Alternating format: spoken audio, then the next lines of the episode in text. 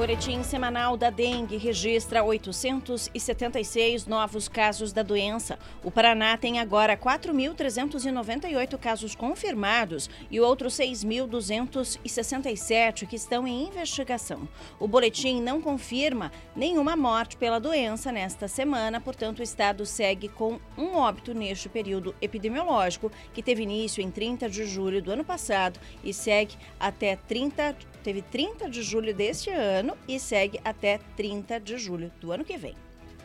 Com queda nas doações, Emepar solicita com urgência sangue do tipo O.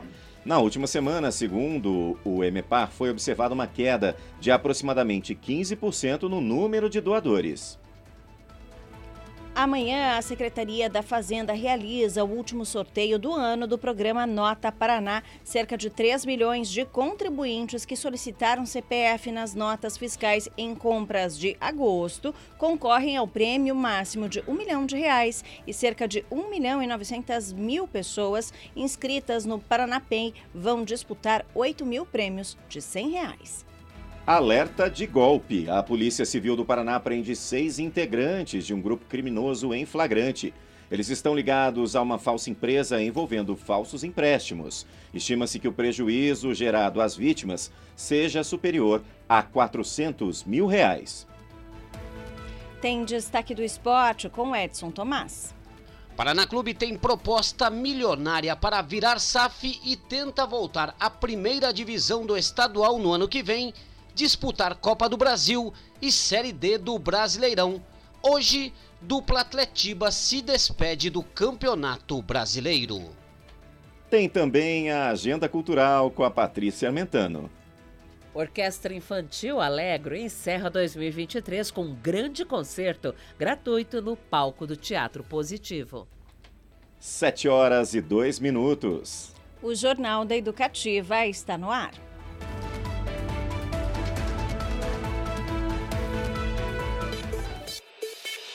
Jornal da Educativa.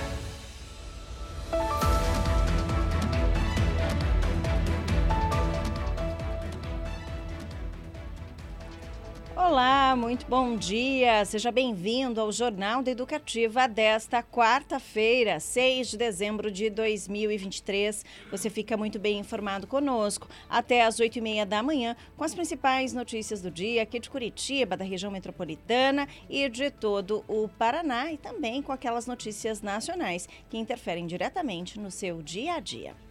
Eu, Vinícius Carrasco, Giovana Palaoro e toda a nossa equipe estamos em rede aqui no 97.1 FM e também pela AM 630. Você também pode nos acompanhar pelo aplicativo para nossos, nossos celulares, né, para os celulares, no nosso site paranaeducativofm.com.br. Você pode também nos assistir em vídeo na TV Paranaturismo, canal 9.1 UHF para TV aberta, 509 da NET para TV fechada e em todo o território nacional pelo satélite Star One D2 na banda KU em parabólica em todo o Brasil. Você também nos acompanha em multiplataforma nas transmissões pelo Facebook e pelos nossos canais do YouTube. E pode participar conosco pelo WhatsApp. 3331 7516 DDD 41 3331 7516 DDD 41 Mande sua mensagem. Ela é sempre muito bem-vinda. 7 horas e 4 minutos, 7 e 4. A gente deseja um ótimo dia para você que acordou agora e já está sintonizado aqui no Jornal da Educativa. Para você que acordou mais cedo, já está no carro, está caminho do trabalho, está indo ou está voltando da academia. Para você que está indo para aula, estava ouvindo a Eureka e agora vai ficar bem informado aqui com a gente. Um bom dia também para quem está trabalhando já, está no táxi, no carro do aplicativo. Para quem está encerrando mais um dia de plantão, vai ficar bem informado aqui com a gente, depois vai descansar. Obrigada pela parceria. A gente deseja também um ótimo dia para você que está no ônibus, o transporte coletivo aqui da capital e da região metropolitana. E para começar bem um dia, a gente deseja também uma ótima quarta-feira para nossa equipe que leva o Jornal da Educativa ao ar todos os dias. Por isso, cumprimento aqui Vinícius Carrasco, que representa toda a equipe. Bom dia, Vini. Bom dia, Giovana, a você, a todos da nossa equipe e aqueles que nos acompanham e sabem que o Jornal da Educativa é feito com muito carinho para que todo mundo fique muito bem informado nessas primeiras horas da manhã. Como eu sempre digo, que seu dia seja leve, ameno e de boas notícias. E 6 de dezembro, gente, é dia do neuropsicopedagogo, dia da extensão rural no Brasil e também dia nacional de mobilização dos homens pela, pelo fim da violência contra as mulheres. Sim, porque não são só as mulheres que devem lutar pelo fim da violência que é praticada, né, gente? Contra todas nós na nossa sociedade. Os homens precisam se engajar nessa campanha. E esse Dia Nacional foi instituído em 2007 por uma lei federal, depois, né, gente, de é, uma mobilização internacional, um caso que ocorreu no Canadá e gerou um movimento aí internacional. Esse caso é de 14 mulheres que foram assassinadas por um rapaz de 25 anos que invadiu uma sala de aula de uma escola no Canadá e ordenou que todos os homens saíssem da sala e matou todas as mulheres então que estavam no local. Esse atentado aí então fez, né, deu início então ao movimento internacional para que os homens também entrassem nessa luta e se engajassem de uma forma mais efetiva no combate à violência contra a mulher. E isso é uma lei federal que institui também a data aqui no Brasil e ela é representada por um laço branco. Muito importante a gente falar nisso, né, Vinícius? Porque a violência, infelizmente, ela é praticada pelos homens. Então eles precisam se engajar todos os homens, né? É uma luta de toda a sociedade, mas não basta que todas nós mulheres falemos sobre isso. É preciso que os homens se engajem nessa luta também, né? É, de novo, né? Tem a palavrinha empatia e né, que é se colocar no lugar do próximo, é, olhar com atenção para isso. Nenhum tipo de violência é justificável. Então fica aqui a data, né, gente? Dia Nacional de Mobilização dos Homens pelo fim da violência contra as mulheres. 7 horas e 7 minutos, 7 e 7, a gente sai de um assunto sério e vai para outro e algo que interfere diretamente no nosso dia a dia que é a previsão do tempo, porque a gente tem que estar sempre bem informado, né, Vinícius, de como que vai estar o tempo ali para a gente se programar durante o dia, para as pessoas que têm um trabalho que depende disso. E o dia amanheceu, assim, meio carrancudo, não está dizendo para a gente se vai fazer chuva, se vai fazer sol. Eu acordei com sol, no, aí nas primeiras horas ali da, da manhã, os primeiros minutinhos, logo ele foi desaparecendo, se escondendo atrás das nuvens. Como é que vai ficar? Olha, Giovana, aliás, foi um lindo espetáculo o nascer do sol, né? Brilhando com uma certa intensidade. Lá em casa, pelo menos, ele entrou por todo o ambiente. A lua anteriormente também estava muito bonita essa noite. Mas Curitiba é Curitiba e a gente traz na previsão do tempo como ele vai se comportar hoje. Tempo e temperatura. Nesta quarta-feira, a palavra instabilidade predomina quando se trata de previsão do tempo. O, o dia continua bastante abafado por conta de uma massa de ar quente e úmida.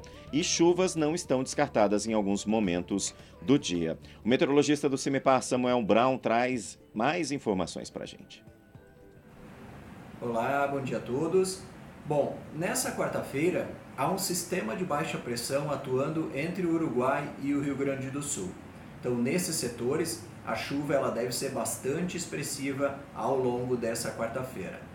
Aqui no estado do Paraná, predomina um ar bastante quente, bastante úmido e os ventos em diferentes níveis da atmosfera continuam transportando umidade e calor desde o norte do país.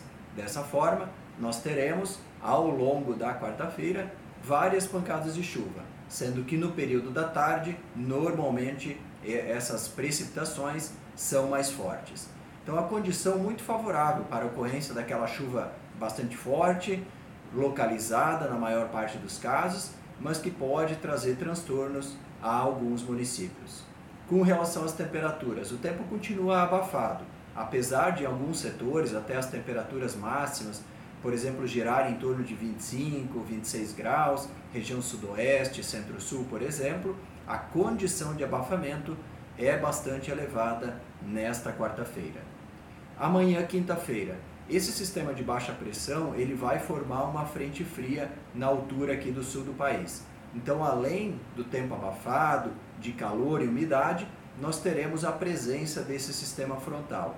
E com isso, os índices de instabilidade acabam elevando bastante.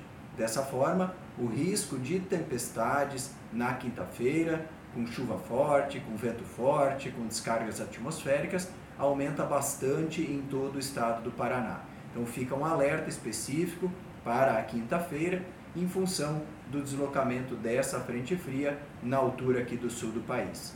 Na sexta-feira, ainda deve chover principalmente no setor leste, entre Curitiba e litoral, até o norte do Paraná.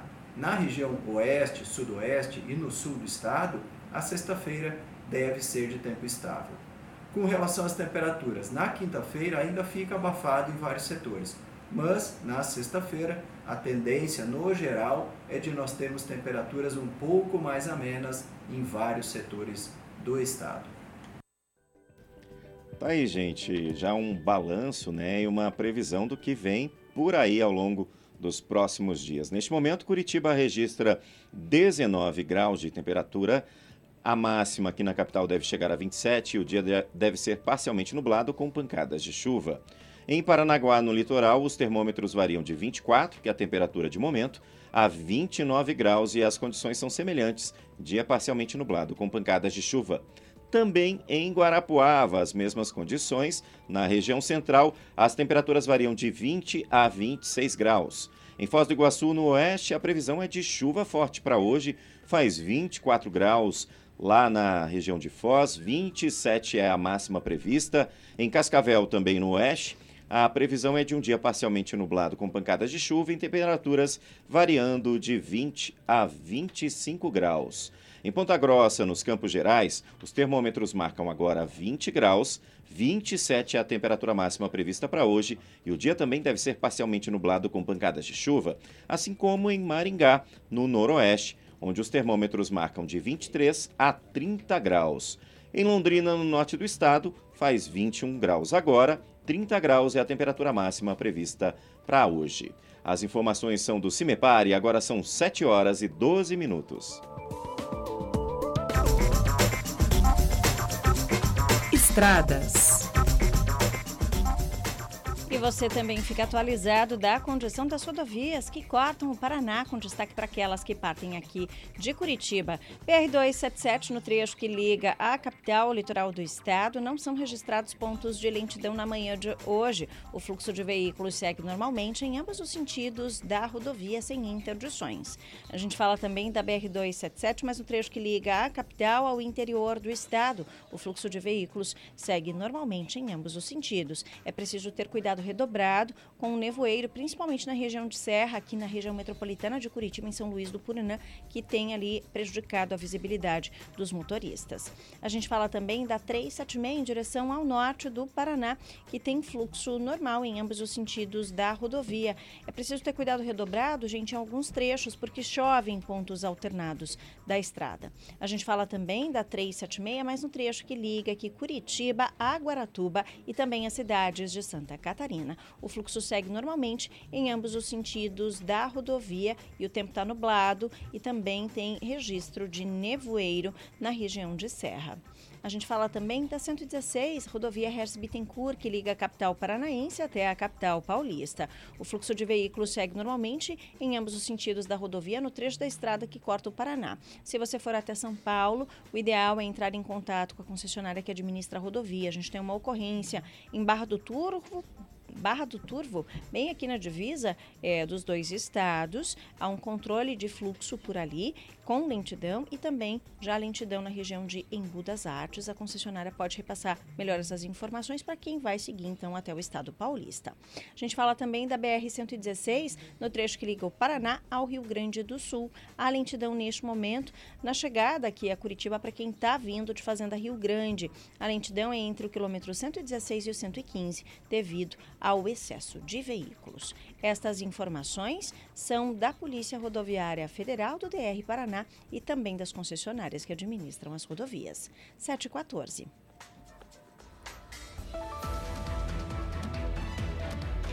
A gente começa o nosso giro de informações com o primeiro destaque que chega com a Janiele Delqui, que ela conta pra gente que a Polícia Civil prende seis pessoas suspeitas de estelionato com prejuízo superior a 400 mil reais. Bom dia, Jane, uma ótima quarta-feira para você. Bom dia, Giovana. Uma ótima quarta-feira para você também, para o Vinícius e para todo mundo que nos acompanha. Assunto que a gente já vem abordando aqui no Jornal da Educativa, né? Porque fim de ano a gente sabe tem dinheiro na praça, então os golpistas não perdoam ninguém. A Polícia Civil prendeu então seis integrantes, como você disse, de um grupo criminoso em flagrante. Eles estão ligados a uma falsa empresa envolvendo falsos empréstimos. A ação foi realizada no centro daqui da capital. Estima-se que o prejuízo gerado às vítimas seja superior a 400 mil reais e aí essas pessoas não têm nem como rever esse dinheiro, né? Durante a ação, os policiais civis ainda apreenderam documentos que vão auxiliar no andamento das investigações e R$ 10.500 em dinheiro vivo. A Polícia Civil apurou que pelo menos 20 boletins de ocorrência foram registrados contra este grupo, por isso é importante quem cai no golpe fazer o boletim de ocorrência, né? De acordo com as investigações, os suspeitos agiam nessa central, nessa falsa central é, de relacionamento aí como se fosse agente financeiro, que então que as pessoas, geralmente os aposentados que têm algum tipo de empréstimo consignado ou outro tipo de financiamento receberiam então uma proposta para conseguir diminuir a parcela e a vítima ganharia então uma bonificação. Na realidade, os indivíduos faziam um novo empréstimo que era acreditado na conta da vítima e ela fornecia esse valor aos criminosos, ficando com a dívida, aquela dívida que a gente sabe que já é debitada aí mês a mês na conta do aposentado. Os criminosos então foram presos após uma vítima entrar em contato com a delegacia e informar que iria entregar 28 mil reais aos indivíduos. Essa operação foi deflagrada pelo delegado da Polícia Civil, Tiago Dantas, que inclusive participou da nossa série de entrevistas na semana passada, alertando sobre os golpes. Então, a gente sabe, os golpistas estão com tudo. Eu mesma estou recebendo aí várias ligações, é, seu e-mail foi conectado por outra pessoa, clique nesse, nesse link. Enfim, eu sei que o Alan, nosso é, operador, também ontem é, foi ameaçado aí por golpistas. Então a gente sabe, nessa época do ano, eles estão com tudo. Quem quiser conferir nossa série de reportagens, qualquer é, alerta, desconfiança, né? Entre em contato direto aí com a instituição não ligação geralmente assim o banco não liga para te fazer uma oferta de um desconto né Giovana Vinícius? A gente sabe quando a oferta é demais o santo tem que desconfiar. A gente que tem que ir atrás do banco para tentar algum tipo de negociação né? Fez um empréstimo é difícil alguém ligar assim olha vou te fornecer aí um desconto.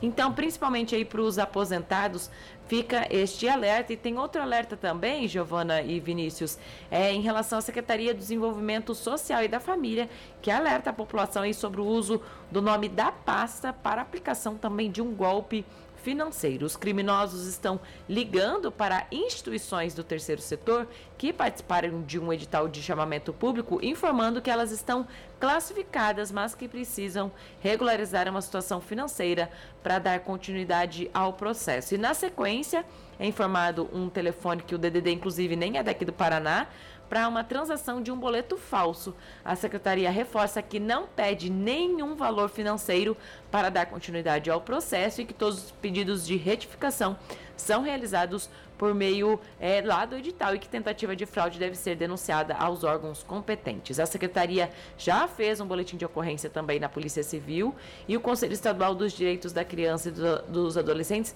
vai destinar aí 26 milhões para pequenos serviços de manutenção em organizações que atendem crianças e adolescentes. Portanto, esses lugares que já precisam de ajuda estão caindo nesse golpe.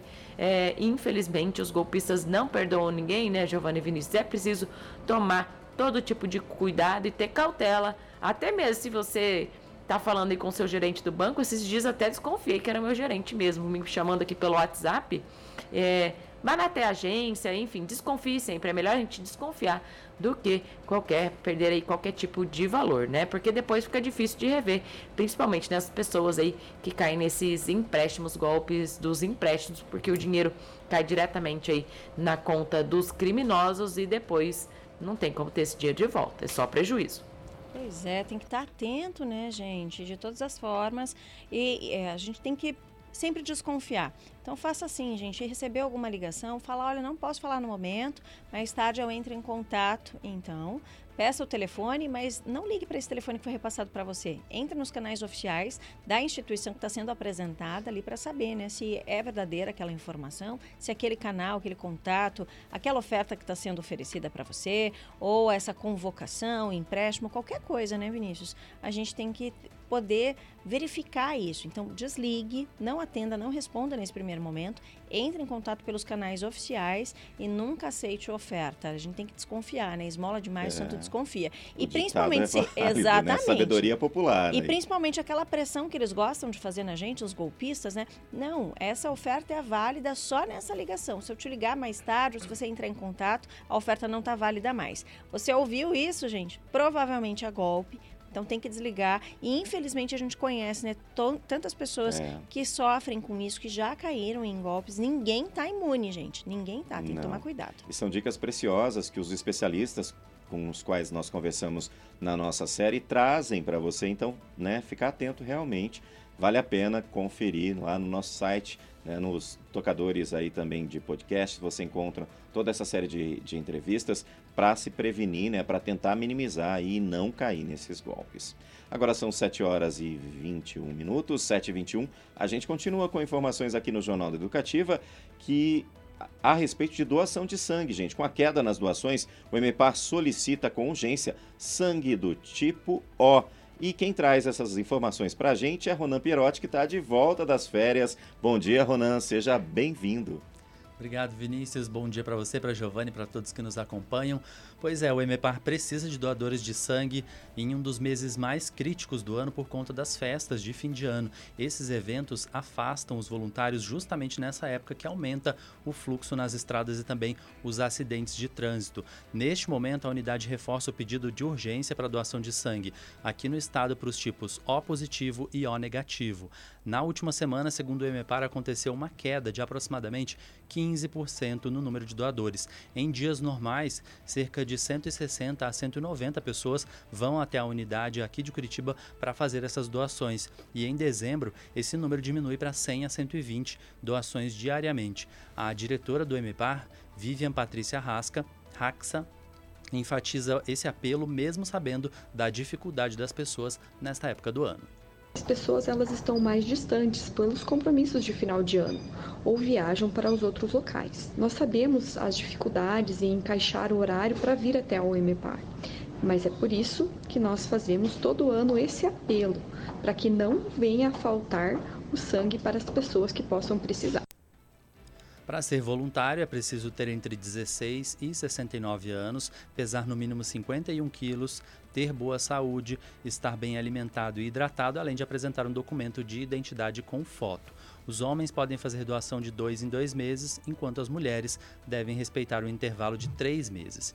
Diariamente, cerca de 700 bolsas de sangue são encaminhadas para hospitais para os mais diversos tipos de tratamento, somando mais de 21 mil por mês e 252 mil por ano. O MBPAR é responsável pela coleta, armazenamento, processamento, transfusão e também a distribuição do sangue para 384 hospitais públicos, privados e filantrópicos aqui no Paraná. Aqui em Curitiba, o MPAR fica na Travessa João Prosdóximo, número 145, no alto da 15. Obrigado pelas informações, Ana. Agora são 7 horas e 23 minutos. Fica aí a dica, né? Quem puder é, ir até o MPAR, fazer a sua doação, né? É, procure, porque você pode beneficiar várias pessoas e também tem pontos positivos, né? Como a gente sabe, né? As meia, meia entrada em vários eventos, mas o importante, gente, é o espírito de solidariedade. 7 horas e 24 minutos, 7 e 24. A Associação Amigos do HC promove, a partir de hoje, um bazar aqui em Curitiba com peças de vestuário feminino e masculino, calçados, lenços, bolsas, cintos e diversos acessórios.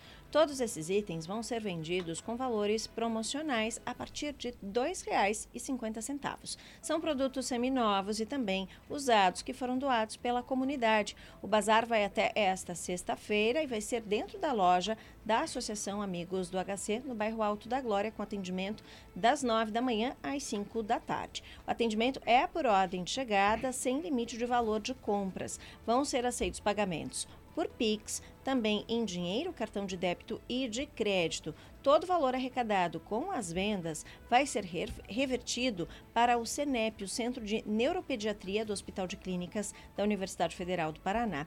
A associação fica na rua Agostinho de Leão Júnior, número 336, no Alto da Glória, então aqui na capital. A gente reforça. Primeiro dia, hoje, e ele vai até sexta-feira, então, das 9 da manhã às 5 da tarde. Não tem limite aí de compras de valores e vai ajudar também, né, a estruturar o Centro de Neuropediatria do Hospital de Clínicas. 725. E um dos bares mais tradicionais aqui da capital fecha as portas depois de 119 anos. André Molina traz os detalhes para a gente. Olá, Molina. Bom dia, Vinícius, Giovana e todos que nos acompanham aqui no Jornal da Educativa. O histórico Stuart Bar, um ícone da vida noturna de Curitiba e um marco no cenário dos bares brasileiros, fechou suas portas nesta segunda-feira após 119 anos de operação. Localizado na esquina da Praça Osório com a Alameda Cabral, o estabelecimento era não apenas o mais antigo do Paraná, mas também o segundo mais antigo do Brasil, fazendo dele um verdadeiro tesouro cultural e histórico da cidade de Curitiba. A notícia do encerramento de suas atividades vem em um momento de incerteza e especulação. Até o momento não foram divulgadas informações oficiais sobre quem assumirá o comando do negócio, alimentando rumores de que uma conhecida rede de bares de Curitiba poderia estar por trás da aquisição e que o Stuart será reinaugurado nos próximos meses sob nova direção. O Stuart Bar, esteve à venda em 2018 pelo então proprietário Nelson Ferri, por um valor de 1 milhão e 100 mil reais, não encontrou comprador naquela ocasião. E tragicamente, Ferri faleceu três anos depois, após uma batalha contra o câncer. A comunidade de Curitiba e os frequentadores assíduos do Stuart lamentaram o fechamento do bar, que era mais do que um local para bebidas e encontros. Era um patrimônio da história da cidade. Então, Vinícius, agora a gente só torce para a reabertura do Stuart Bar com as suas características originais. Esse bar que eu já fui diversas vezes, foi lá que eu comi pela primeira vez a nossa famosa carne de onça e pude experimentar o, a porção de testículo de touro, a milanesa e uma rifa, porque se não fosse pela rifa, acho que eu não teria coragem. É, Molina, isso eu ia te perguntar, você tinha alguma lembrança nostálgica aí, né? E vamos lançar essa pergunta para os nossos para quem nos acompanha, internautas, ouvintes, telespectadores, você tem alguma lembrança né, desse bar, do Stuart Bar, né, aqui de Curitiba, que é um dos, foi um dos mais antigos, que agora fechou as portas depois desses 119 anos? Manda para a gente. 3331-7516, DDD 41, 3331-7516, DDD 41. Tem lembrança, Giovana? Olha, eu sempre tenho lembrança, assim, não tenho uma, algo específico. Eu lembro de passar por ali, de algumas vezes encontrar com pessoas, jornalistas, inclusive, né, da, é, da vanguarda aí, e, e, entrar ali, mas nunca foi um lugar que eu frequentei muito, assim. É sempre, é sempre muito de passagem, parando ali para conversar com as pessoas. Não tenho nada muito especial. Mas Janiele deu o que que tem, gente? Aqui, ó, mandou pra gente até aqui, ó. Ela disse que lembra do bar, porque foi o primeiro lugar também que ela comeu carne de onça, aqui em Curitiba, assim como André Molina. Ah, logo que ela se mudou aqui para Curitiba, ela achava que viria uma carne de onça mesmo, não que era o prato, mas que era carne de onça. Você chegou a conhecer o bar Não do conheci, Giovana, não conheci, não tive a oportunidade. Espero agora é. que ele seja reinaugurado de repente, né? E preserve essas características, como Molina falou, originais, para que eu possa realmente ir lá conhecer. Isso aí, é o que a gente torce. Então, mande pra gente a sua lembrança do bar do Stuart, 3331 7516 DDD 41. A gente está esperando sua mensagem. São 7 horas e 29 minutos. A gente segue com mais informações por aqui no Jornal da Educativa. Agora falando das visitas do cemitério municipal, que são as últimas do ano e tem inscrições abertas. As visitas noturnas guiadas pelo cemitério São Francisco de Paula são super tradicionais, né? E são ao todo 240 vagas disponibilizadas para as visitas que podem né, ser feitas aí, né? A, a sua vaga pode ser é, solicitada. A inscrição pode ser feita pelo Guia Curitiba, que é guia.curitiba.pr.gov.br. Tem visita hoje, amanhã, na sexta-feira, no sábado, das 7 às 10 da noite. Cada noite tem 60 vagas. A visita pode ser cancelada em caso de chuva, né? Mas a gente lembra que é uma das visitas mais tradicionais. O cemitério tem diversas personalidades aqui da capital, né? São personalidades históricas e realmente é um passeio aí por essa é, história de Curitiba através dos túmulos, sempre guiada aí pela Clarissa Grassi, né, diretora dos Serviços Especiais da Secretaria Municipal do Meio Ambiente, que também é pesquisadora cemiterial e faz aí toda essa programação. Mais de 10 mil pessoas já participaram dessa atividade desde 2017, quando ela foi é, instituída. O Cemitério Municipal São Francisco de Paula tem entre os muros né, as diversas personalidades, como eu falei, e essa visita guiada tem como objetivo explorar né, essa cidade dos mortos, partindo do olhar focado nas trajetórias das pessoas ali sepultadas. Né? As visitas noturnas reúnem informações também sobre arquitetura, geologia, simbologia, arte presente ali nos túmulos e todos esses aspectos da cidade. Então fica aí a dica, né? Inscrições para as visitas guiadas do cemitério municipal aqui de Curitiba podem ser feitas pelo guia.curitiba.pr.gov.br e são as últimas oportunidades do ano. 731.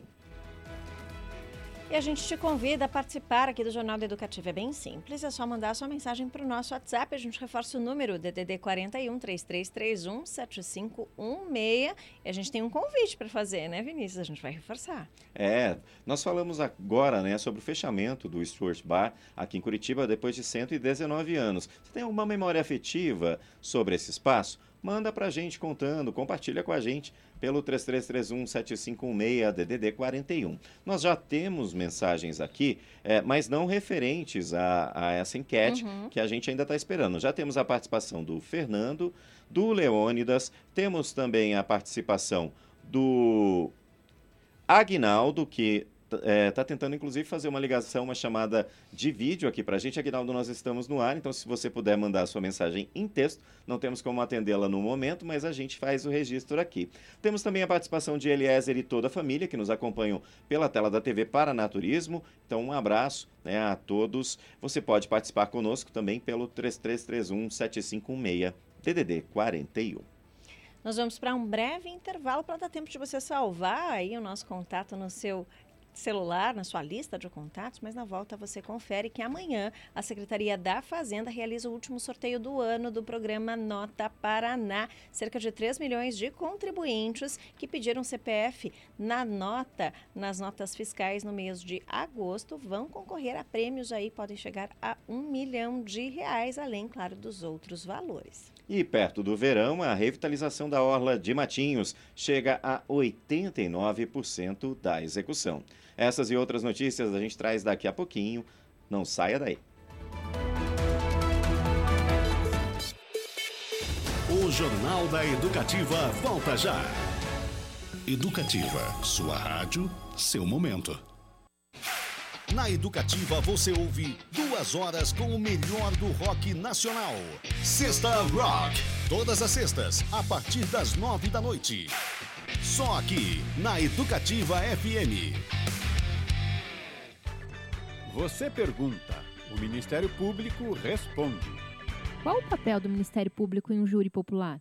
O promotor de justiça, Alex Fadel, responde. O papel do promotor de justiça, membro do Ministério Público, no tribunal do júri, é convencer os jurados, de acordo com todas as provas colhidas no processo penal, de que o réu merece uma punição ou haverá de ser absolvido ou efetivamente cometeu um crime, mas não um crime de homicídio, que seria uma desclassificação. Enfim, basicamente o papel do Ministério Público no Tribunal do Júri é convencer os jurados, levando a essas pessoas do povo tudo que consta do processo de forma simples, objetiva e direta, para que essas sete pessoas decidam se o réu haverá de ser culpado ou não, ou deverá responder pelo crime de homicídio ou não. Tem alguma pergunta para o Ministério Público? Mande no e-mail mpnoradio@mppr.mp.br ou ligue no 41 3250 4469. Ministério Público do Paraná, sempre perto de você. Aquele papo descontraído que acompanha você na hora do almoço. Opa! Entrevistas com grandes nomes nacionais. Verdade. Além de uma passeada pelas notícias mais curiosas do momento. É isso aí. Papo Educativa. De segunda a sexta, do meio-dia a uma da tarde. Ao vivo. Só aqui, na Educativa FM. Eu sou a Giovana e agora começa mais um Minuto da Educação, o boletim diário sobre educação pública no Paraná. No mês da Consciência Negra, vamos conhecer a história de duas irmãs quilombolas do Paraná, que alcançaram um objetivo muito especial nos últimos anos ao ingressarem na docência da Rede Estadual de Educação do Estado. Apesar dos percalços da vida, ambas conseguiram se tornar educadoras e celebram a luta contra a desigualdade racial na educação. Débora está na rede desde 2015, como professora de filosofia. Atualmente é diretora auxiliar no Colégio Estadual Regente Feijó. Michelle é professora de sociologia na mesma instituição. Elas foram pioneiras entre a população quilombola da região ao abrir caminhos para outros jovens da comunidade para também terem acesso à educação. Para saber mais da trajetória e da luta das irmãs, acesse educação.pr.gov.br. E este foi o Minuto da Educação de hoje. Você também pode nos acompanhar nas redes sociais. O endereço é SED Paraná.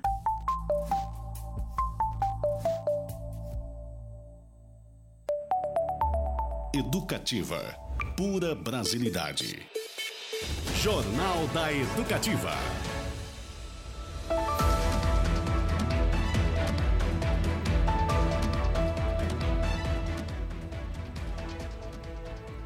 Sete horas e 36 minutos, 7h36, seguimos juntos até as 8h30 da manhã com as principais notícias do dia aqui de Curitiba, da região metropolitana e de todo o Paraná. Lembrando que você pode nos acompanhar em multiplataforma aqui na 97.1 FM, na M630, também pela TV Paraná Turismo no canal 9.1 da TV aberta e por satélite no canal 236 da banda KU e claro, né, nas nossas plataformas digitais, nossos canais no YouTube, arroba Rádio Paraná Educativa FM arroba TV Paraná Turismo no YouTube também no Facebook. E ainda pode participar, né, Vinícius? Pode sim, é só mandar sua mensagem para o 3331-7516 DDD 41.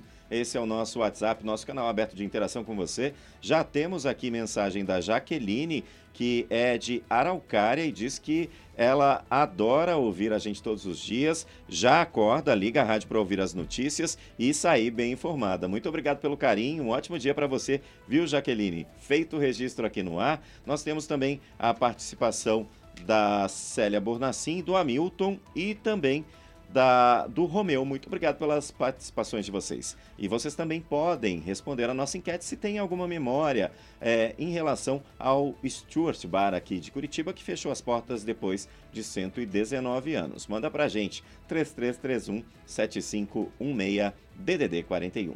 Agora são 7 horas e 37 minutos. Trânsito. E o motorista enfrenta lentidão neste momento na BR-277 para quem está saindo de São José dos Pinhais, vindo em direção ao centro de Curitiba. Em São José, a lentidão começa ali na Avenida Rui Barbosa e segue assim até ali um pouco antes do Parque dos Peladeiros. Gente, naquele é, lentidão mesmo, congestionamento tudo parado, que exige muita paciência do motorista. A partir do Parque dos Peladeiros, o fluxo segue naquele esquema de anda e para que exige a atenção redobrada dos motoristas até a altura ali do Centro Politécnico. Uma alternativa neste momento seria utilizar a Avenida Comendador Franco. Ela também tem pontos com lentidão neste momento, mas um, um trecho bem reduzido, ali do Parque da Imigração Japonesa até o cruzamento da Rua Augusto Zibart. E também é registrado lentidão ali no trecho entre a Ponte Estaiada e o cruzamento da Doutora Alcides Vieira Arco Verde. Neste trecho aqui também, nessa região, também a lentidão na Avenida Linha Verde, principalmente na pista sentido Atuba, desde ali do cruzamento da Francisco Derosso até o cruzamento da Rua Anne Frank. Na região central aqui de Curitiba, a gente tem lentidão neste momento na Avenida Presidente Getúlio Vargas, entre a Leôncio Correia e o cruzamento da Bento Viana. Boa notícia para quem está saindo de Campo Largo, por enquanto a gente não tem registro de lentidão na BR-277, apenas um pequeno trecho, mas ele é muito pequeno mesmo, gente, entre a Rua Professor João Falars e o cruzamento da Rua Luiz Esperandil, No restante do trecho, o fluxo segue normalmente. Para quem está vindo de Pinhais em direção ao centro de Curitiba, a notícia não é tão boa. A gente tem trânsito bem complicado, desde ali da altura do Expo Trade Convention Center, em Pinhais, até ali o Shopping Jockey Club, aqui já em Curitiba. Tem que sair um pouquinho mais cedo de casa para quem está vindo de Pinhais nesse trecho por ali. Essas informações são do aplicativo Waze 739. E a gente tem mais informações a respeito do trânsito aqui da capital, porque a prefeitura começou esta semana a intervenção para a recuperação do pavimento da rua Conselheiro Laurindo, ligação dos bairros Rebouças ao centro. Ah, os serviços na via são feitos por equipes contratadas pela CETRAN e também pela Superintendência de Manutenção Urbana da Secretaria Municipal e devem ser concluídas daqui duas semanas em uma extensão de 1.700 metros, desde o cruzamento da Rua Chile até a Avenida 7 de Setembro. Esse novo pavimento é feito com asfalto de borracha. Essa massa asfáltica conta com, né, com pneus descartados na composição e tende a ser mais durável e também reduzir maiores impactos.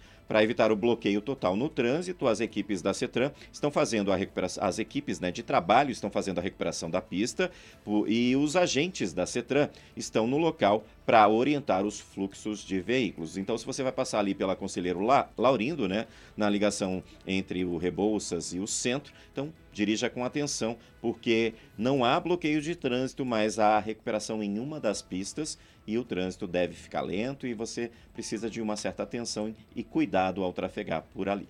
7 horas e 41 minutos. Também tem obra e bloqueios na região do Campo Comprido. André Molina explica melhor isso para a gente. Diga lá, Molina. Giovana, serviços de reparo para correção de uma erosão de grande porte em um trecho da calçada da Avenida General Mário Tourinho, no cruzamento com a rua Abraão Lerner, no Campo Comprido, exigem bloqueios no trânsito da região. Desde a segunda-feira, duas faixas da General Mário Tourinho, a faixa exclusiva de ônibus e uma adjacente, ficaram bloqueadas à passagem dos motoristas, no trecho entre a Rua Abraão Lerner e a Rua Ângelo Gans, numa extensão de 70 metros. Na rua Abraão Lerner, o bloqueio será total em toda a extensão da via. A previsão inicial é de que os bloqueios durem cerca de duas semanas. O local já está sinalizado e a opção de desvio para o bloqueio da rua Abraão Lerner é acessar a rua Lourenço Guibur, no cruzamento com a rua Carlos de Carvalho, até a rua Vicente Machado. 7 e 42. E a gente segue falando de obras, mas desta vez no litoral, perto do verão, a revitalização da orla de Matinhos chega a 89% da execução. A Janiele Delquic traz todos os detalhes para a gente. Jane? Maravilha, né, Vinícius? Então, há poucos dias do início da temporada de verão, a revitalização da Orla de Matinhos alcançou 89% com o balanço de novembro divulgado ontem pelo Instituto Água e Terra. O relatório aponta ainda que a recuperação do balneário está dentro, dentro do cronograma, com previsão para terminar no segundo semestre do ano que vem. Essa é a principal intervenção urbana da história do litoral paranaense, com investimento de pouco mais de 314 milhões de reais por parte do governo do estado. Segundo o levantamento elaborado em parceria com o consórcio Sambaqui, grupo de empresa responsável pelas obras, vencedor da licitação pública, algumas das estruturas que compõem o projeto já estão concluídas. São os casos do Espigão da Praia Brava, da Guia de Correntes da Avenida Paraná, dos balneários Riviera e Flórida. A construção dos guias correntes de Matinhos, por exemplo, está no, com detalhes finais, com 97% de conclusão. A urbanização de Caiobá chegou a 72% e dos demais balneários a 79%. Já o plantio da Restinga ultrapassou 70, 76% das obras do previsto, então, do que o Instituto Água e Terra vai replantar nesse trecho. Então, Vinícius, é, de acordo aí com o governo do estado, no ano que vem as obras todas estão concluídas e a notícia boa também é o início das obras da ponte de Guaratuba. Então, o litoral do Paraná está com tudo e o governo do estado é, promete aí que este vai ser o melhor verão que o litoral do Paraná já recebeu com diversas atrações, atrações que vão ser divulgadas aí pelo governo do estado na próxima semana. A programação intensa e nós vamos acompanhar tudinho por aqui, trazer essas novidades aí para os nossos ouvintes e também telespectadores. Eu sei, inclusive, Vinícius, que você vai ser o primeiro aí a descer para o litoral do Paraná, vai passar a virada de ano, inclusive aí nas praias paranaenses, e eu acho que vai ser sua chance aí de conhecer a Ilha do Mel, Vinícius. Olha, tô na torcida, viu, Janiele? Tô na torcida, olha, que vier é bem-vindo, vai ser oportunidade aí para conhecer, explorar é, o litoral paranaense, né? E trazendo aqui para quem nos acompanha, né? Tanto pela Educativa, é, FMAM e tam, também pela TV Paranaturismo, essa cobertura toda, né? Do, do verão paranaense que promete, como a Janiele falou. Em Matinhos, nesse momento, faz 24 graus, 7 e 45. E o governo do estado cede imóvel ao Instituto Paranaense de Cegos por 25 anos. Assunto para Ronan Pierotti. Diga lá, Ronan. É, Giovana, o governo do Paraná entregou nesta terça-feira ao Instituto Paranaense de Cegos o termo de cessão de uso do imóvel da entidade aqui em Curitiba. De forma inédita, esse documento tem validade de 25 anos, garantindo que o trabalho de atendimento continue e que as políticas públicas voltadas às pessoas com deficiência sejam efetivas aqui no estado. Até então, o espaço funcionava com termos de cessão com vigência de cinco anos. O último documento firmado venceria em janeiro de 2024. Segundo a chefe do Departamento de Patrimônio do Estado, Marta Ghiseline, esse termo é o que terá maior tempo de vigência no Estado, demonstrando a importância do trabalho desenvolvido e também valorização e cuidado com a causa das pessoas com deficiência. Isso só foi possível porque a gente vê o desenvolvimento e engajamento do. Quanto tem avançado, quanto tem evoluído nos últimos anos, fazendo uma boa gestão. Só por isso toda a equipe técnica se empenha, dá o, o não objeção, né? a PGE considerou todos os nossos considerandos para que isso fosse possível. Então, a gente só está assinando esse termo hoje porque é merecedor, porque o Instituto está fazendo um bom trabalho. Para a diretora-geral da Secretaria do Desenvolvimento Social e Família, Luísa Simonelli, a sessão é mais um instrumento para garantir a segurança jurídica ao Instituto. Uma alegria dizer que nós temos aí uma tranquilidade para buscar investimento para esse instituto, para melhorar as condições das pessoas que estão morando aqui, para aqueles que ficam um tempo. Então isso assim, gente, é um alento, é uma alegria. O Instituto Paranaense de Cegos mantém sua sede na Avenida Visconde de Guarapuava, aqui em Curitiba, desde 1946 e acolhe atualmente 22 moradores que contam com serviços de alimentação, enfermagem, atividades socioeducacionais, entre outros serviços. 7 horas e 47 minutos.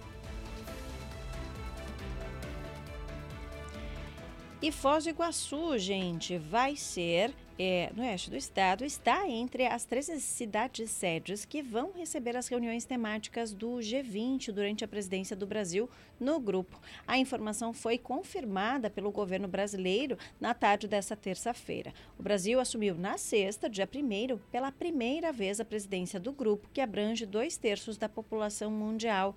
Durante o mandato de um ano, a agenda do Brasil vai se concentrar em três temas: desenvolvimento sustentável, reforma das instituições multilaterais, combate à fome, à pobreza e à desigualdade. O G20 é uma organização que reúne ministros da economia e presidentes dos bancos centrais das maiores economias do mundo. Além de Foz do Iguaçu, também vão, cidade, vão ser cidades sedes Brasília, no Distrito Federal, Belém, no Pará, Belo Horizonte, em Minas Gerais, Fortaleza, no Ceará, Maceió, em Alagoas, Manaus, no Amazonas, Porto Alegre, no Rio Grande do Sul, Rio de Janeiro, São Paulo, além de Salvador, Bahia, São Luís, no Maranhão e também Teresina. E aí a gente vai ter essa movimentação internacional aqui também em Foz do Iguaçu, que Vinícius Carrasco conheceu também muito bem. É um espaço muito bacana, né, para ter essa, esses encontros internacionais, né, Vinícius? Sim, é turismo de negócio também, né? É, a cidade se torna o centro dessas discussões importantíssimas aí, né, para esse grupo de países. Então, é, faz toda, todo sentido estar tá ali também, porque fica né, numa região de fronteira. Então, muito bacana. Em Foz agora, Giovana, faz 24 graus, viu? É, tá quente, gente. e seguimos com notícias por aqui. Falando em tá quente, aqui em Curitiba tá 20 graus nesse momento e a gente tem dica aí para quem quer curtir o fim de semana aqui na capital paranaense, porque estão abertas as inscrições para o programa Viva o Sábado da Secretaria Municipal de Esporte, Lazer e Juventude, que oferece as atividades em piscinas e espaços esportivos aqui da prefeitura e o agendamento para o próximo sábado pode ser feito pelo Guia Curitiba, guia.curitiba.pr.gov.br. Todos os sábados, os curitibanos podem aproveitar as piscinas, as atividades físicas e a estrutura disponível em unidades da Prefeitura, que ficam abertas da 1h30 da tarde até às 5h15, permitindo que as pessoas se divirtam, principalmente nas piscinas aquecidas. Né? Quem nos acompanha pelo YouTube, pela TV Paranaturismo e pelo Facebook, vê aí imagens né, de pessoas que aproveitando de todas as a estrutura né, dessas piscinas que são cobertas e aquecidas é importante né, fazer toda terça-feira, né, a partir de toda terça-feira que antecede o fim de semana, fazer o seu cadastro para poder participar e aproveitar. E já como é, prata da casa, já fiz o meu cadastro ontem e vou, vou para o final de semana aí nadar um pouquinho, fazer atividade física né, para manter o corpo em dia. 7h50.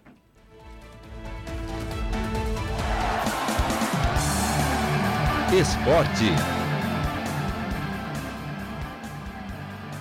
E chegou a hora de fazer contato com o Edson Tomás para trazer para a gente os destaques do esporte. Bom dia, Edson. Bom dia, Vinícius, Giovana, todos que nos acompanham aqui na Educativa. Vamos começar falando aí da proposta milionária para o Paraná Clube virar uma SAF? Pois é, o Paraná Clube tem aí um tempo é, de muita agilidade, né? Nos últimos dias, em 12 dias praticamente, o Paraná está encaminhando o fechamento de uma SAF, né? O que é importante porque, do contrário, o Paraná Clube estaria afadado aí a mais um ano de insucesso, porque seria apenas a segunda divisão do Campeonato Paranaense, 12, 13 jogos, este calendário restrito aí no máximo a 45, 60 dias. O Conselho Deliberativo do Paraná aprovou na última terça-feira a proposta de um grupo que pretende investir mais de 430 milhões em um espaço de 10 anos através da Sociedade Anônima do Futebol, que é a SAF. E este investimento envolve o futebol profissional, as categorias de base e também a possibilidade da construção de um centro de treinamento. A oferta desta SAF para transformar o Paraná Clube em SAF, vem de um, um grupo que foi intermediado pela Pluriconsultoria, responsável pela assessoria de outros clubes brasileiros no processo de transformação para SAF. Porém, para que a venda das ações da SAF seja finalizada, ainda é preciso o aval da juíza Mariana Gusso, da primeira, é, da primeira vara de falências e recuperação judicial de Curitiba, foi este órgão, inclusive, que aprovou no ano passado o plano de recuperação judicial do Paraná Clube. Para acelerar uma volta do Paraná ao cenário nacional e estadual, foi sinalizada também a possibilidade de a SAF do Paraná Clube unir a outra SAF. O Cianorte foi procurado para este caso, lembrando que o Cianorte tem vaga na Série D do Campeonato Brasileiro no ano que vem tem vaga na elite do Campeonato Paranaense e também na Copa do Brasil. E assim aconteceria da seguinte forma: o Paraná criaria a SAF, Paraná SAF, e o Cianorte já é SAF, né? E aí, com uma incorporação de ambas, o Paraná Clube ficaria com o calendário do Cianorte. Ou seja, o Paraná voltaria a disputar a primeira divisão do estadual, a Copa do Brasil, a Série D do Brasileirão já neste próximo ano de 2024. E aí o Paraná tem aí como projeto também a da SAF, né? É voltar a disputar o Campeonato Brasileiro da Série A em sete anos. O Cianorte confirmou as conversas, porém não há avanço neste momento em relação a esta situação. Outros dois clubes estão na mesma situação do Cianorte, com o calendário, o Maringá e o Cascavel. Um pouquinho mais difícil o Cascavel, quem sabe o Maringá. Mas, repito, para isso tudo acontecer, precisa que seja uh, finalizada esta ação, né, o aval da juíza Mariana Gusso, da primeira vara de falências e recuperação judicial de Curitiba, para que tenhamos então a SAF do Paraná Clube, a incorporação de um clube com CNPJ, né, um outro CNPJ, mas que tenha, repito, claro, vagas aí no Paranaense, na Copa do Brasil e na Série D do Campeonato Brasileiro. Em síntese, é uma boa notícia para o paranista que viveu aí e vive momentos muito ruins nos últimos anos e que tem aí uma esperança de, quem sabe, já no ano que vem, iniciar com uma recuperação importante financeira e dentro de campo, que é o mais importante também. É bom frisar que não seria aí nada ilegal, né? Não vai passar por questões é, desportivas nem jurídicas. É absolutamente legal que isso aconteça. A incorporação de um novo CPF, de um novo CNPJ, melhor dizendo, para que o Paraná possa então voltar já a disputar as grandes competições do ano que vem e com este aporte de aproximadamente 43 milhões mensais, né, anuais, melhor dizendo, durante 10 anos, perfazendo aí mais de 430 milhões de reais para transformar o Paraná em SAF e voltar a jogar futebol, que é mais importante neste momento. Vinícius. É importante, né? Esperança aí para torcedores como a dona Clélia, que manda mensagem aqui para gente, que torce aí, né, por boas novas aí no Paraná. A dupla Tetiba, vamos falar agora, né, Edson? Entra em campo pela última vez no ano? Exatamente. Hoje, a última rodada do Campeonato Brasileiro, o Coritiba recebe o Corinthians no Couto Pereira, nove e meia da noite. Aliás, toda a rodada às nove e meia, exceção América e Goiás, que jogam às sete da noite. Curitiba e Corinthians ainda sem torcida, a última punição do Curitiba, sem torcida no Couto Pereira. Curitiba já está rebaixado, Corinthians já está fora de qualquer possibilidade de rebaixamento. E o Atlético vai a Cuiabá, jogar contra o Cuiabá. O Atlético ainda tem ali a possibilidade de ficar na sétima colocação, tem que vencer o Cuiabá, depender aí de um resultado de derrota, empate aí do Fluminense para ter um pouquinho mais no aspecto financeiro, cerca de um milhão e meio, dois milhões a mais como premiação na sétima colocação. O Atlético, neste momento, é o oitavo colocado. Hoje nós vamos conhecer o Palmeiras, campeão brasileiro pela 12 segunda vez, né? O Palmeiras precisa tomar uma goleada aí, os adversários vencerem por goleada é, o Palmeiras campeão e os quatro rebaixados. Já temos aqui América, Coritiba e Goiás, já rebaixado. E aí um time pode ser rebaixado hoje entre Vasco, Santos e Bahia. Vasco e Santos dependem dos seus resultados.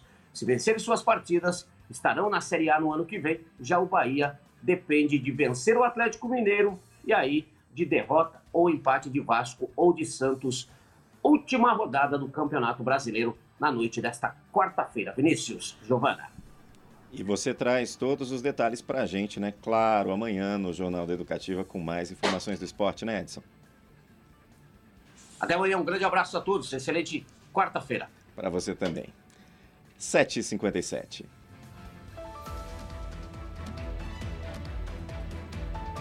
Você já pensou em aí ganhar de presente de Natal um milhão de reais? Pois é, um paranaense pode ter esse presentão. Sabe como, gente? Ganhando o sorteio do programa Nota Paraná. Sim, agora em dezembro tem o último sorteio do ano e a Janiele deu o que, que conta melhor isso pra gente. Já pensou, Jani, a gente que esperou aí o ano inteiro levar uma bolada dessa pra casa? A gente brincava aqui na redação, Giovana, que seria a nossa chance aí de passar o fim do ano com esse dinheiro aí, é um milhão de reais, dava para terminar dezembro, né, O último sorteio, então, vai ser amanhã, a partir das nove e meia da manhã. No mês passado, a gente lembra, o sorteio foi realizado aqui no canal da música, ficou pertinho, mas o ganhador foi lá de Pato Branco, bem distante da gente. Então, quem sabe o sorteio distante lá em Maringá, a gente tenha mais chance do que quando foi realizado aqui pertinho da gente. Cerca de 3 milhões de contribuintes, a concorrência é grande, viu? Que colocaram o CPF nas notas fiscais em compras no mês de agosto concorrem ao prêmio máximo aí de 1 milhão de reais, além dos outros prêmios. São 15 mil prêmios de 50 reais, 10 prêmios de 10 mil reais um de 50 mil reais, além de um prêmio de 100 mil reais. Qualquer valor desse já estava bom, né? Entidades sociais cadastradas no programa também participam e concorrem a 40 prêmios de 5 mil reais. As organizações da sociedade civil são incluídas no programa por meio de notas fiscais doadas pelos consumidores que geraram, então, neste mês, 7 milhões de bilhetes. Quase 2 milhões de consumidores inscritos no Paranapay disputam 8 mil prêmios de 100 reais paranense, eu já fui sortuda e já ganhei três vezes, viu, Giovana? Acho que a concorrência é menor, né? Vale a pena. Quem não se cadastrou no Paranapay tem que entrar lá no aplicativo e dar o aceite para fazer, para concorrer aí do Paranapay também, porque aí o crédito é de 100 reais e você pode transferir para sua conta ou também pode usar em alguns estabelecimentos, como em postos de combustíveis. A participação do programa é simples ao comprar em qualquer estabelecimento comercial no estado, é só pedir o CPF na nota. Então lembra lá sempre de pedir o CPF na nota, mesmo naquelas compras pequenas, nas maiores, enfim, porque assim você vai acumulando créditos, além desses sorteios, né? Você pode conseguir de volta aí é, o dinheiro do ICMS. Então vale a pena, você não perde nada, só ganha participando do Nota Paraná. Para quem ainda não participa. Ah, tem a opção também de abater os valores no IPVA, mas é agora só no ano que vem, tá? Nesse ano o prazo já se inspirou. Então, cada nota fiscal com CPF inserido gera bilhetes para participar então dos sorteios mensais. Além disso, você tem o dinheiro de volta, então só benefícios. notaparaná.pr.gov.br para quem ainda não participa ou então baixa lá o aplicativo Nota Paraná no celular. Lá você vai ter acesso às suas notas, aos seus números que você vai concorrer aí no sorteio de amanhã e caso for contemplado também também você vai ser avisado por lá.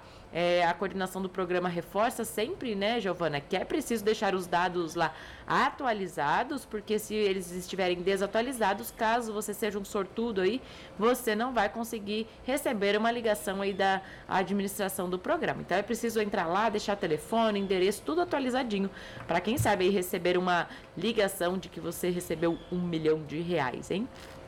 Quem sabe, gente, telefone vai tocar aí, né? Quinta-feira, ali no meio da tarde, a partir das quatro da tarde. Vai se receber uma ligação com o DDD 44. Atende, viu? Atende. Não é golpe, né? Não é golpe. Fica lá com o cadastro atualizado para que o pessoal, né, Marta Gambini, a coordenadora do programa, possa ligar para você e te dar essa ótima notícia. E além do prêmio de um milhão, tem os outros também, né? A Jane falou que ganhou três esse ano, eu ganhei dois. É. Um de 100 reais no Paranapê e um de 50 reais do Nota Paraná. Você, Vinícius, ganhou algum bilhete esse reais. ano? Reais. É, né, só Tá, tá bom. É abundância, né? Isso aí. Qualquer gente. quantia é bem. Isso aí, tá bem-vinda. E também, né, gente, aproveitar ali e pegar esses créditos. Para quem não aproveita para bater, né, do IPVA, Pode também ali, sabe aqueles últimos dias do mês que você está com a conta no vermelho? Então, acessa lá o Nota Paraná, transfere os seus créditos para dar um respiro um pouco maior, né? E terminar o mês ali um pouquinho mais aliviado, ou tentando estar é. tá no azul, né, Vini? É, e tem, né, compras de fim de ano, presentes para as pessoas, então é bem-vindo aí, né? Dá para utilizar esse dinheiro aí é, de uma forma para ajudar no orçamento doméstico. Também. É só pedir o CPF na nota e atualizar o cadastro. Então, acessa lá o site notaparaná.pr.gov.br. A gente vai agora para um rápido intervalo, mas antes dá tempo de lembrar as pessoas de mandar mensagem aqui para a gente, né? Principalmente que a gente fez convite, né, Vini? Sim, 3331-756, DDD 41. Mande sua mensagem e você pode compartilhar com a gente é, lembranças ou memórias né, no Bar Stuart, aqui da capital, que encerrou as atividades depois de 119 anos. Isso mesmo, então manda mensagem para cá. Tem figuras, gente, aí, bem conhecidas de todos nós que frequentaram o Stuart. Quem já passeou por lá, conheceu figuras, por exemplo, como um ratinho, que adorava, né, gente, passear por lá. Sempre quando ele estava aqui em Curitiba, dava uma passada por lá. Muita gente aí bacana passando pelo Bar Stuart, cheio de histórias. Mande e compartilhe aqui a sua conosco também, 3331-7516. Agora a gente vai para um rápido intervalo. Na volta, você confere que Ana Botafogo e Carlinhos de Jesus estão no espetáculo Quebra-Nozes, que estreia nesta quarta-feira na programação de Natal aqui de Curitiba. Curitiba. E ainda falando do Natal de Curitiba, a Floresta Encantada na Escola de Sustentabilidade vai ter sessões extra aqui para encantar quem está na capital e para quem é turista. E também, gente, na volta tem curiosidade sobre as pinturas rupestres na Escarpa Devoniana. Um grupo da UEPG, Universidade Estadual de Ponta Grossa, mapeou 1.200 pinturas feitas por povos que habitaram a região há centenas de anos. Na volta você confere todos os detalhes, a gente te espera. O Jornal da Educativa volta já. Educativa. Um Paraná de Brasilidades. Nos dias de tempestade, a Copel trabalha ainda mais para garantir que a energia não falte. Mas se precisar, você pode comunicar a falta de luz por SMS, WhatsApp, no aplicativo do celular ou no site copel.com. Para sua segurança, fique atento aos alertas da Defesa Civil e não se aproxime de locais com postes danificados ou fios caídos. Faça chuva ou faça sol, o compromisso da Copel é trabalhar por você. Copel, 69 anos de pura energia. Semana cheia de novidades. Do Notícia Boa Paraná. Governo entrega obras de duplicação do contorno oeste de Cascavel. São mais de 14 quilômetros de construção. Mais uma obra concluída. E a expansão da Olha de Matinhos está no finalzinho e chega a 88% de execução. No verão, todos vão curtir a praia de Cara Nova. É um baita investimento. E Curitiba é eleita a cidade mais inteligente do mundo. Paraná, terra de gente que trabalha e cuida.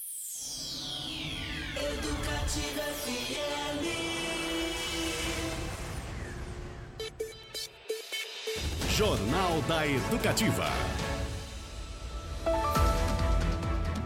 8 horas e 5 minutos, 8 e 5. Você acompanha até as 8 e meia da manhã o Jornal Educativa comigo, Vinícius Carrasco, Giovana Palaoro e toda a nossa equipe. Você fica bem informado com as principais notícias de Curitiba, da região metropolitana e de todo o Paraná, na 97.1 FM, AM 630, na TV Paraná Turismo, nas transmissões em multiplataforma do nosso canal, dos nossos canais do YouTube e Facebook. Pode participar conosco pelo WhatsApp.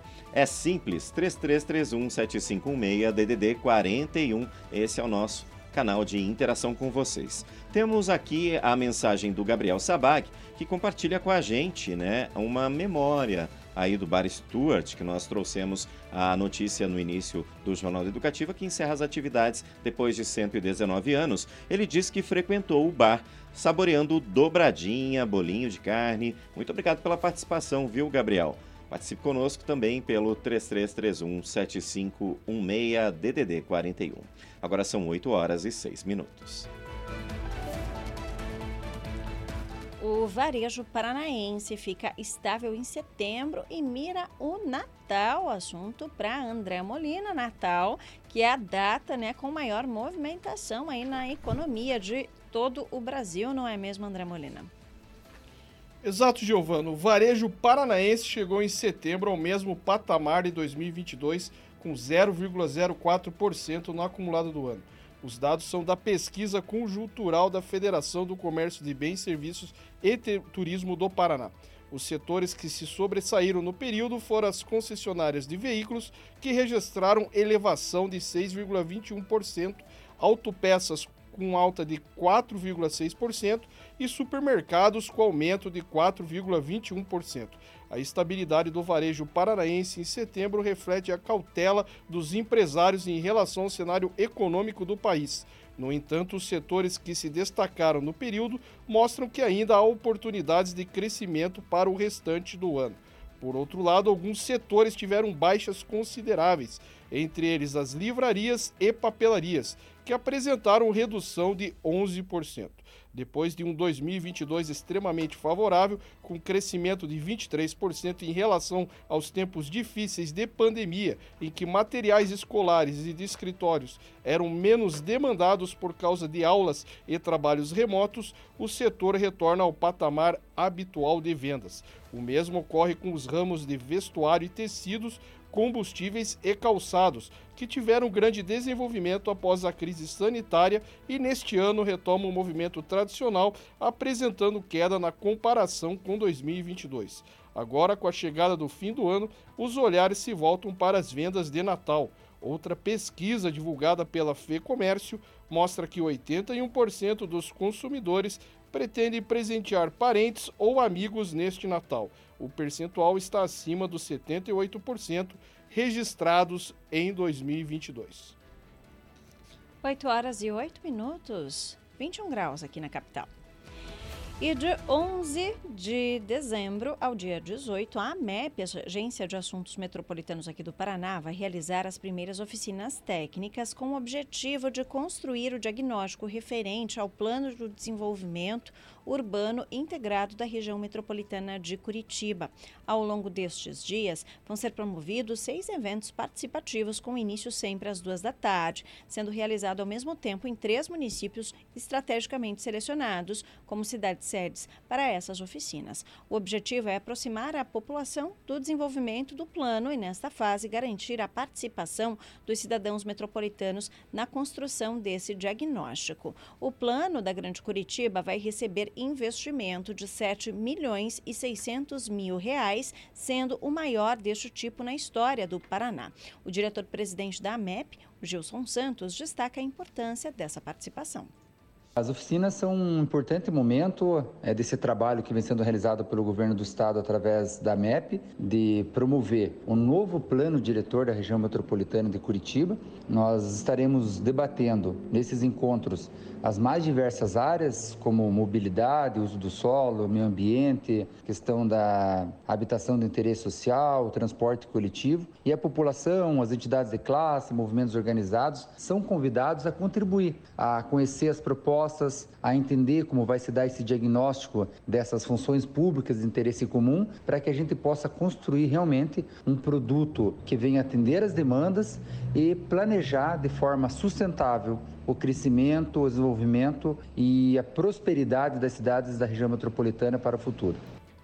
Segundo dados do censo 2022, as regiões metropolitanas aqui do Paraná cresceram acima da média nos últimos 12 anos. A região metropolitana de Curitiba foi a que mais cresceu em números absolutos. Passou de 3 milhões e 200 mil habitantes para 3 milhões e 500 mil, um crescimento total acima de 300 mil habitantes quase o tamanho, gente, da cidade de Cascavel. Está na Grande Curitiba também o município que mais cresceu aqui no estado do Paraná, Fazenda Rio Grande, que viu a sua população aumentar em 82%. Para mais informações sobre as oficinas técnicas e também sobre o Plano de Desenvolvimento Urbano Integrado da região metropolitana de Curitiba, é só acessar o site pduirmc.com.br. É sigla, eu vou repetir. pdu irmc.com.br. É muito importante que você conheça aí o plano, participe, né? É sempre bom a gente poder participar, né, Vinícius? E se a gente tem essa oportunidade, é a hora. Então, se você puder, acesse o site também dê sua contribuição. 8 e 11. E agora a gente te leva lá para os Campos Gerais, gente, porque um grupo da UEPG, da Universidade Estadual de Ponta Grossa, mapeia mais de 1.200 pinturas rupestres ali na escarpa devoniana. Assunto para Ronan Pierotti. Isso, Vinícius. Esse grupo, então, que conta com professores da UEPG, a Universidade Estadual de Ponta Grossa, mapeou de maneira inédita pinturas rupestres de 52 sítios arqueológicos da escarpa devoniana. Esse estudo, realizado ao longo de três anos, resultou em 277 painéis, o que totalizou no registro de 1.212 figuras pintadas por povos originários que habitaram a região há centenas de anos. Esse trabalho também descobriu 27 novos sítios arqueológicos e 12 oficinas líticas, que são locais onde as populações fabricavam artefatos. A descoberta foi feita pelo Grupo Universitário de Pesquisas Espeleológicas no âmbito do projeto PG Rupestre, Sítios Arqueológicos da APA, Área de Proteção Ambiental. Os pesquisadores realizaram mapeamentos de cavidades subterrâneas e levantamentos fotogramétricos de painéis com pinturas rupestres. Laís Luana, que é coordenadora substituta do projeto e professora do Departamento de Geociências da UEPG, explica sobre esse processo. Para registrar então os vestígios arqueológicos, a equipe do projeto PG Rupestre realizou diversos levantamentos fotográficos, né, é, para obtenção de imagens de alta resolução, o que totalizou mais de 14 mil fotografias e mais de 160 gigabytes de arquivos. É, se trata então de um inventário de alto nível né, de, de, detalhamento, nunca antes realizados nos sítios arqueológicos aqui do nosso município. E esse grau de detalhamento ele é único, inclusive, para a região dos Campos Gerais. Com o inventário, foi possível produzir um índice estatístico preciso sobre o grafismo rupestre da escarpa devoniana em Ponta Grossa. Os resultados vão servir de base para o desenvolvimento de pesquisas mais detalhadas. Os estudos realizados por pesquisadores do projeto PG Rupestre mostraram que os tipos de figuras mais representadas são incompletas ou manchas. O relatório final e a publicação de materiais científicos com os resultados vão ser divulgados em breve. Muito bacana, né, Ronan? Super lindas aí essas imagens, né, da, que mostram o registro, né, dos nossos antepassados, dos ancestrais, de milhões, né, centenas e milhões de anos. É muito bacana, né, uma área riquíssima em informação, em sabedoria, né, e também é uma área, uma formação geológica, né, que fica aí entre a, o primeiro e o segundo planalto do estado. E eu recomendo sempre, gente, para quem quer conhecer um pouquinho mais aí é, da Escapa Devoniana, né? Assistir o, o episódio 2 da série Um Lugar Antes de Mim, da diretora Carla Nascimento, né? No YouTube da Ampliar Cine TV, é, que tem aí é, toda a explicação da Cláudia Aparelada, que é antrop antropóloga e pesquisadora, arqueóloga do Museu Paranaense, que explica né, toda essa constituição da escarpa devoniana, o que, a importância dela é, para o Paraná, para o país também, no aspecto de geologia e também no aspecto né, desses registros dos primeiros habitantes né, há milhões de anos. Hum, é a preciosidade que a gente tem aqui no nosso estado. Então não deixe de acessar ali, né? Tá com um tempinho, né? Acessa ali, né, gente? Quando você tiver algo para assistir, um tempinho para relaxar, assista lá e conheça um pouco melhor essa preciosidade que a gente tem aqui no estado. 8 horas e 15 minutos, a gente fala agora de saúde. O informe da dengue registra mais de 800 novos casos aqui no Paraná. Assunto para Janiele Delquique. Jane? É alerta, né, Giovana?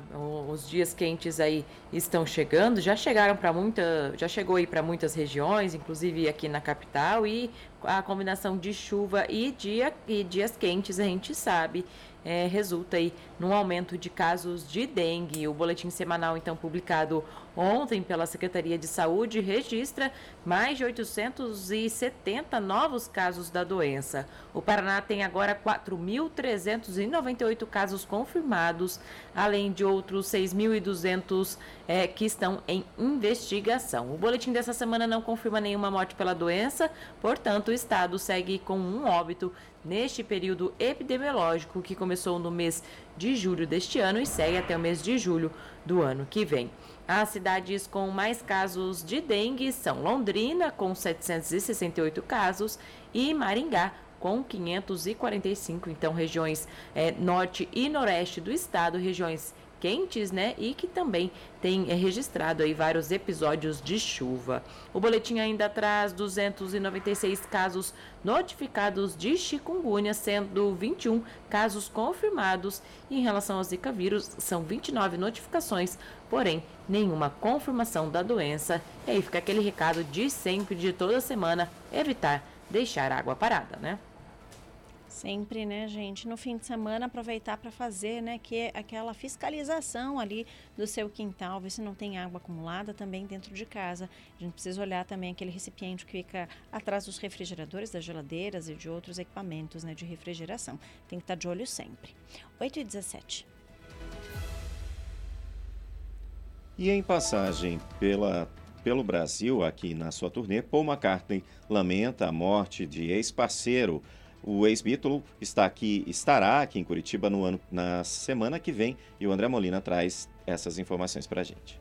Vinícius, em turnê pelo Brasil, o ex-Beatle Paul McCartney dedicou um tempo para compartilhar memórias de Danny Lane, seu ex-colega dos tempos de Wings nas redes sociais. O guitarrista e vocalista faleceu nesta terça-feira aos 79 anos. E curiosamente, a morte veio no mesmo dia em que Band on the Run, ambos mais famoso da banda Wings, completou 50 anos de idade. E escreveu o eterno Beatle Paul McCartney em suas redes sociais. Estou muito triste com o falecimento de meu ex-companheiro de banda, Danny Lane. Guardo muitas lembranças carinhosas do tempo que passei com Danny desde os primeiros dias em que os Beatles excursionaram com o Mod Blues, a primeira banda de Danny. Nossas duas bandas tinham muito respeito uma pela outra e se divertiam juntas. Danny se juntou aos Wings logo no início. Ele era um vocalista e guitarrista excepcional. Em turnê pelo Brasil, Paul McCartney vai se apresentar em Curitiba, no estádio Couto Pereira, na semana que vem, no dia 13 de dezembro. E no show, McCartney vai apresentar várias canções em parceria com Lane, como Band on the Run de 1973 e Live and Let Die.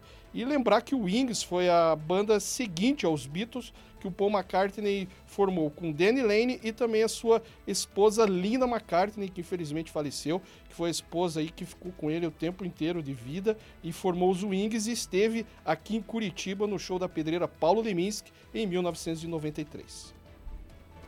Tá aí feito o registro, né, Molina?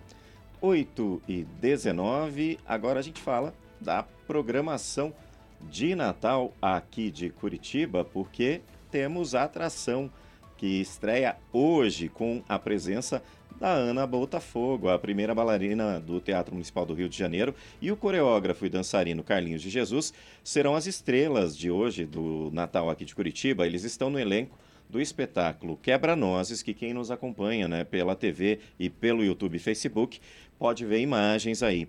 Ele vai ser apresentado né, de hoje até domingo no palco das ruínas do São Francisco, a, sempre às 8 da noite. Né, essa atração tem entrada gratuita e a capacidade de plateia ali na Arena das Ruínas é de cerca de 300 pessoas sentadas. A Ana Botafogo também esteve né, na, no ano passado e o Carlinhos de, de Jesus também né, vão ser os pais de Clara, uma menina protagonista né, do Quebra-Nozes. O balé tem produção da Curitiba Companhia de Dança, que conta com a participação de solistas e convidados, como Cícero Gomes e Juliana Valadão, bailarinos do Teatro Municipal do Rio de Janeiro também.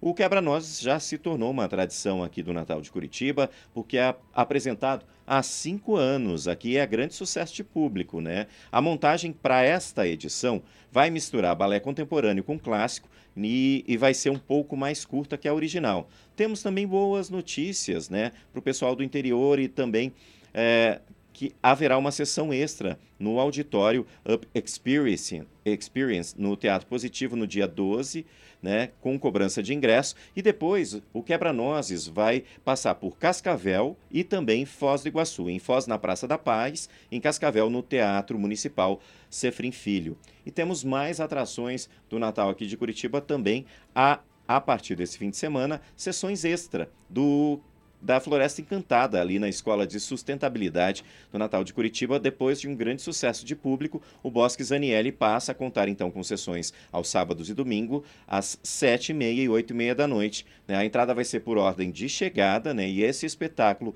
apresenta uma combinação de teatro e projeções de belas imagens no paredão de pedra do Bosque, localizado no bairro Pilarzinho interpretada aí pela talentosa companhia de atores curitibanos, né? A peça é apresentada né, nesses horários extras e traz a importância dos laços e da confraternização durante a noite de Natal. Fica o convite, então, para quem puder ir prestigiar. A programação do Natal aqui da capital pode ser conferida em natal.curitiba.pr.gov.br. 8 e 21. Cultura. E hoje e amanhã tem apresentações também do Natal no Paço Municipal, no Paço aqui de Curitiba. A Janiele Delqui que conta todos os detalhes para a gente. É para encantar todos os moradores e quem está passando por aqui, né, Jane? É sim, Giovana. Então, a fachada de um dos prédios icônicos daqui de Curitiba, o Sesc Passo da Liberdade, recebe então esse grande espetáculo, espetáculo que começou ontem, então, para as exibições de animações em projeção mapeada e artística. As apresentações serão realizadas hoje e amanhã também, né? Começou ontem, sempre às 8 horas da noite. O passo fica na Praça Generoso Marques, no centro daqui da capital paranaense. O público é convidado a acompanhar o espetáculo A Magia do Tempo, que tem como personagens o tempo, a alegria, o sonho e o amor, para contar uma história natalina que resgata valores como solidariedade, fé e amor. Além disso, o Papai Noel faz uma aparição especial. A trilha do espetáculo conta com canções que ficaram consagradas nas vozes de Maria Bethânia, Marisa Monte, Milton Nascimento, Tiago York, Dani Black e Os Incríveis. O evento é de graça, voltado para todas as idades, realizado aí em, em praça pública. A gente tem que torcer para não chover hoje à noite, né? E não há necessidade de retirar ingressos. Além do Natal no, no, no, no Passo aqui em Curitiba, Giovana, o Sesc promove edições de Natal também em Toledo, Ponta Grossa, Londrina e também em Bela Vista do Paraíso. A programação do, do Natal do Sesc está no site sescpr.com.br br Então, daí o público tem que escolher, hein, Vinícius? Entre hoje e amanhã. Um dia vai até o passo e no outro dia e vai conferir o espetáculo lá no Largo da Ordem. É um do lado do outro, mas é no mesmo horário. Então, a atração de Natal é o que não falta aqui na capital e nas outras cidades aqui do estado para a gente curtir esse momento tão gostoso que é o Natal, né?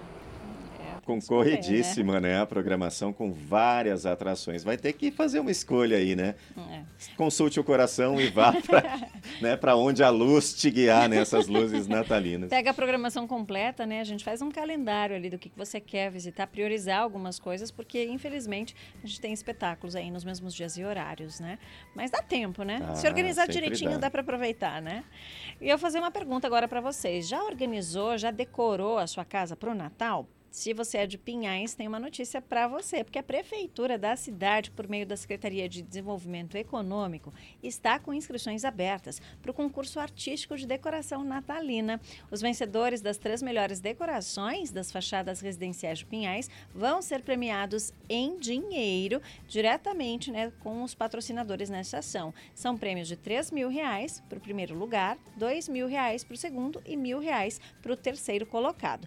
Os, os moradores da cidade podem fazer a inscrição até o dia 15 agora de dezembro, preenchendo o formulário que está no site da prefeitura, que é o pinhais.atende.net. Os vencedores vão ser escolhidos por votação popular e o resultado vai ser divulgado em 17 de janeiro do ano que vem. Então fica a dica e recomendação para quem é de Pinhais, então participar deste concurso da decoração natalina das fachadas residenciais. Quem é aqui de Curitiba já há mais tempo, lembra que a gente tinha isso, né? acho que o Vinícius Carrasco não é daqui, né? Tá há pouco tempo aqui, mas acho que o André Molina lembra, né? A gente tinha esse concurso também aqui em Curitiba e a cidade ficava belíssima. Você andava, Vinícius, por aqui, era ali uma coisa, é um espetáculo, né? Legal, né? As casas, assim, das, E os das prédios também, né? Todo mundo colocava os enfeites para ver se é. ia ganhar o concurso, né? É, agora é, fica a dica pra mesmo, é de Pinhais, né? É, e mesmo sem concurso, eu tenho observado, né? Ali no bairro Juvevê, por exemplo, perto do campus da comunicação da UFPR, tem uma senhorinha que sempre faz uma decoração natalina muito bonita ali, uhum. né? Não só natalina, mas de Páscoa também, que vira uma atração. As pessoas passam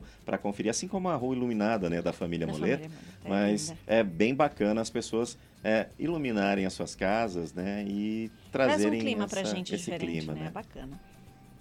Vamos seguir com mais informações, então vamos falar de festival, falar de música, porque tem rock and roll, né, Vini? Tem sim, o André Molina conta pra gente sobre o festival, o maior festival de rock nacional que vai ser realizado neste fim de semana aqui na capital, né, André Molina?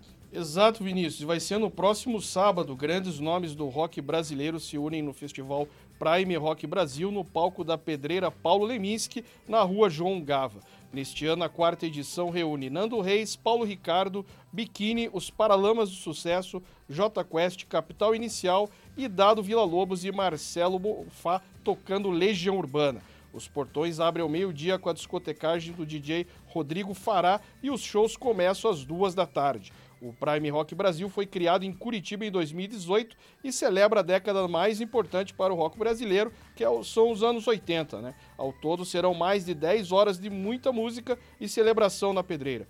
As ruas na região serão bloqueadas, como Rua Eugênio Flor, Rua João Gava, Rua Antônio Krainski e Rua João Enéas de Sá. Os ingressos podem ser adquiridos na blueticket.com.br. E chegou a hora da nossa agenda cultural com a Patrícia Armentano. Agenda Cultural. Bom dia, a semana já está correndo, hein? E o que não falta é opção de cultura pela cidade para você conferir. Segue em cartaz uma mostra do SESI Cultural que reúne obras de artistas residentes na Dinamarca, no Líbano e em Curitiba e coloca em pauta alguns desdobramentos a partir do ato de imigrar. A exposição Cruzar a Fronteira reúne trabalhos fotográficos de diversos profissionais de Beirute Copenhague, aqui da capital paranaense, está aberta no Centro Cultural Sistema FIEP até 5 de janeiro, ali na rua Paula Gomes, 270, no São Francisco. Aproveite, a entrada é franca. E se você prefere música, olha só, o grupo de MPB da Universidade Federal do Paraná traz ao público todos os tons colorindo a minha escuridão. Um espetáculo que celebra o som brasileiro e a sua diversidade de ritmos e gêneros. A atração versa sobre o poder da renovação da música em vários âmbitos da nossa vida. As apresentações são nesta sexta e sábado às 8 da noite no Teatro da Reitoria. Os ingressos são de graça, aproveite aí. E a Orquestra Infantil Alegro encerra a temporada 2023 com um grande concerto de Natal no palco do Teatro Positivo. Com 200 vocais de jovens que fazem parte do projeto social Associação Musical Alegro, o evento conta com a presença dos cantores Renata Bueno, soprano, e Edmar Lanes Júnior, tenor. A entrada é limitada a 2.400 espectadores por ordem de chegada, garantindo uma noite repleta de clássicos e canções natalinas. O grande concerto de Natal Alegro será na próxima segunda-feira, dia 11 às 8 da noite. O Teatro Positivo fica no campus Ecoville, na rua Professor Pedro Viriato, Parigô de Souza 5300. Olha, chegue cedo para garantir o seu lugar, hein?